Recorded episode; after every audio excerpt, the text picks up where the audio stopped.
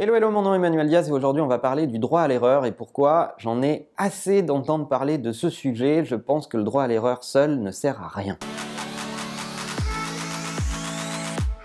Le grand truc à la mode dans les entreprises en ce moment, c'est de nous parler du droit à l'erreur. Pourquoi? Parce que quelques gourous de la Silicon Valley, en manque d'inspiration pour leur prochain bouquin, ont théorisé ce droit à l'erreur en disant que c'est ça, le carburant des startups, c'est ce qui leur permet d'innover, etc. Je suis d'accord sur une partie du propos, mais pas vraiment sur la totalité de ce propos, parce que euh, en ce moment, euh, on confond droit à l'erreur et grand n'importe quoi. On est tout à fait d'accord sur le fait que si les gens sont terrorisés à l'idée d'échouer, c'est pas comme ça qu'ils vont innover et qu'il faut créer un climat où tester des choses et autoriser et tester des choses qui ne fonctionnent pas est tout à fait autorisé.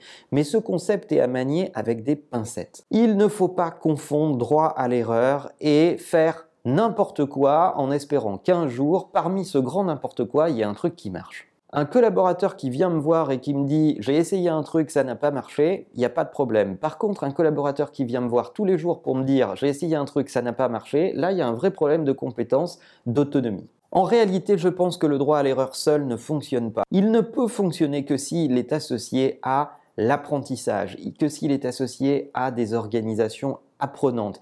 Donc, on n'a retenu que la moitié du message. Le droit à l'erreur, c'est intéressant, mais c'est intéressant que si on apprend de ses erreurs, que si on partage ses erreurs et ses apprentissages avec le reste du collectif que si on ne reproduit pas les mêmes erreurs systématiquement. Or, en ce moment, on voit tout un tas de boîtes dans lesquelles on autorise à faire n'importe quoi, à ne pas vraiment apprendre de ce grand n'importe quoi. On autorise le manque de lucidité, on autorise le fait que la connerie des uns ne profite pas euh, aux autres. Bref, on fait du grand n'importe nawak. Alors le droit à l'erreur, d'accord, mais seulement et seulement si il est associé à des moments d'apprentissage collectif et de partage collectif.